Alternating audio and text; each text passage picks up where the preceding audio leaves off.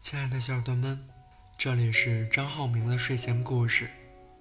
今天我想和大家分享的主题是：不能卑微到把自己的好全毁掉。十八岁的时候，他已经在北京这个城市混得不错了。十六岁从浙江独自进京，没学历，没背景，没人脉。只有随身携带的几万块钱和两大包衣服，家里人世代从商，并不觉得他对读书这件事情兴趣寥寥是什么重罪，只是爹妈送行的时候跟他说的很清楚：“你心大，又有弟弟，所以家里有点钱也耐不住你这么折腾，这些钱就当是你的嫁妆了，现在都给了你，以后就没有了。”他心里是有闯劲儿的，认为既然要闯，就不要在家乡这个小地方。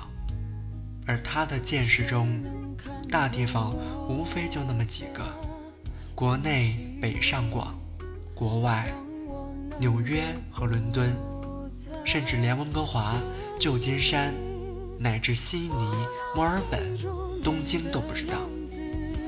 到北京的第一站。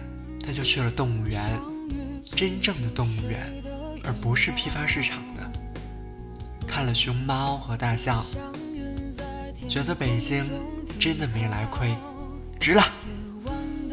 然后他就开始摆摊，出没于各个地铁站、地下通道和出口处。两个动作很快让他侠名满天下。遇到地铁站附近出没的乞丐，必给钱。给钱多少，取决于当天生意的好赖，起步价五元，有时也飘出一大张百元的大钞。遇到城管执法，必抗争。举着高跟鞋，光着一只脚，把一个壮硕的城管追得到处乱窜。他找到我的时候，已经有了几个摊位了，雇了十几个店员。店员必是外地来京北漂的，而且他招人也有些唐伯虎点秋香里太师府用人的味道。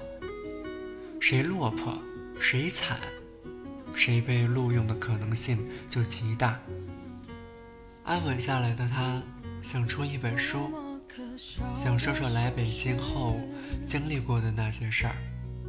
那些不靠谱的人，各种看不惯的脸，这种书是没人愿意借的。吃不到羊肉，反而会惹一身骚。而我刚工作，被指派过去做这种吃力不讨好，且根本不可能有成绩的工作。他跟我说：“你吃什么？咱们边吃边聊。”我脱口而出。你这人怎么不按套路出牌啊？然后他强拉硬拽的非要请我吃饭，似乎不吃就是踩了他的面子，不得已只能跟他去附近的一家重庆宽灶火锅店坐下点菜。他要了最辣的锅底，根本没问我吃不吃辣。后来熟了才知道，他这么做的理由是。吃火锅就是吃个爽，不辣那还叫火锅吗？看着一层厚厚的红油发愁，等锅开的时候，他问我：“你来北京多久了？混的还行吧？”于是我们就角色互换。他听我讲了两个多小时的事情，发了两个多小时的牢骚，然后拍桌子。用跟他娇小的身材、轻松年龄不符的语气说：“就是这个样。”我和他成了朋友，而且是特别好的朋友。原因就是我当天和他一人喝了一瓶牛二。我高到迷迷糊糊，他视若等闲，大叫店家再来一瓶。在我的手机里。他的名字变成了火锅妞，这也成了我对他的称呼。逐渐认识的他身边的一些人也开始这么喊他。他不以为伍，反而自得。这么称呼他，对我来说，是因为他每次吃饭全是火锅，可偏偏不上火，不起痘，也不口腔溃疡。不熟悉的真不会以为她是江南的美女。她谢了我一顿起名酒，自我解读自己火锅妞的内涵：一是暖，对谁都热情；二是辣，有什么事儿坚决不让人。我常有些为她担心，这样的女孩是不大容易恋爱的。很多男人也许会被她吸引，愿意跟她玩玩，但谁能跟她过一辈子呢？火锅妞的初恋来得极快，认识我不久就开始了。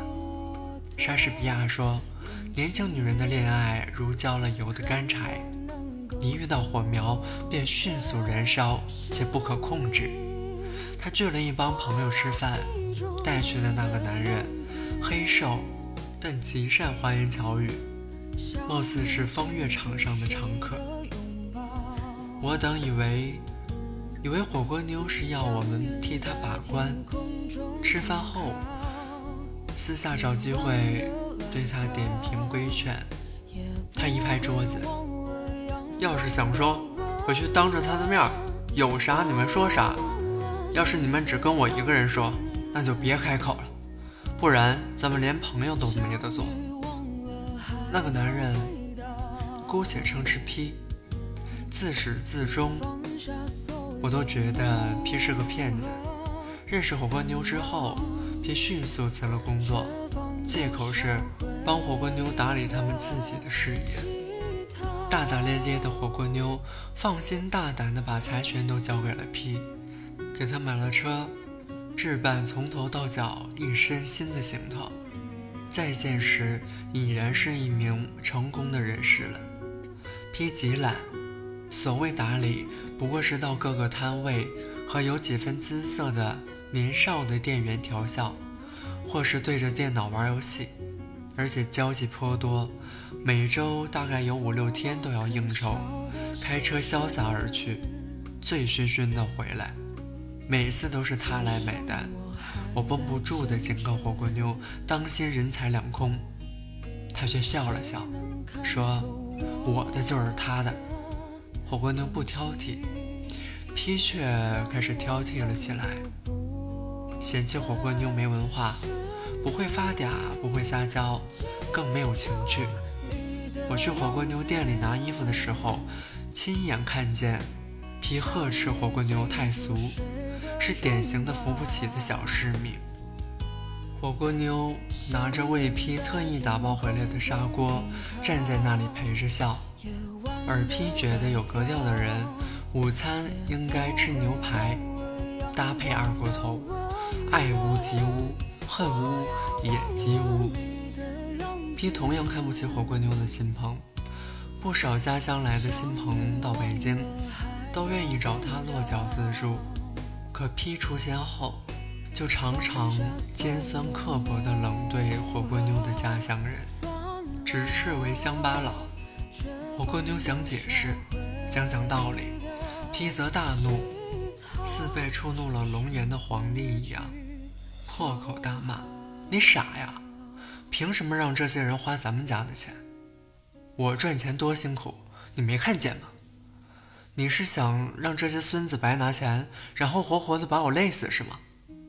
但 P 的狐朋狗友打着借的名义三番五次的来拿钱，他反而不再提了。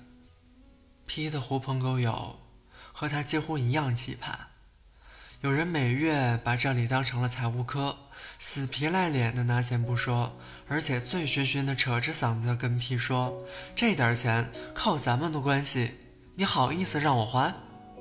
火锅妞看不惯这种无耻，横眉立目的想说话，却被 P 一个眼神瞪了回去，眉眼温顺的变成了干受委屈的小媳妇儿。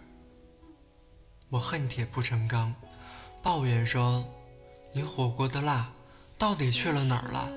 现在怎么看上去怎么也不像是一个试满过红油和辣椒如无物的英雄？”慢慢的。我们淡了。我觉得他在爱情里是那个扶不起的阿斗，而他也觉得我恐怕实在是有些狗拿耗子了。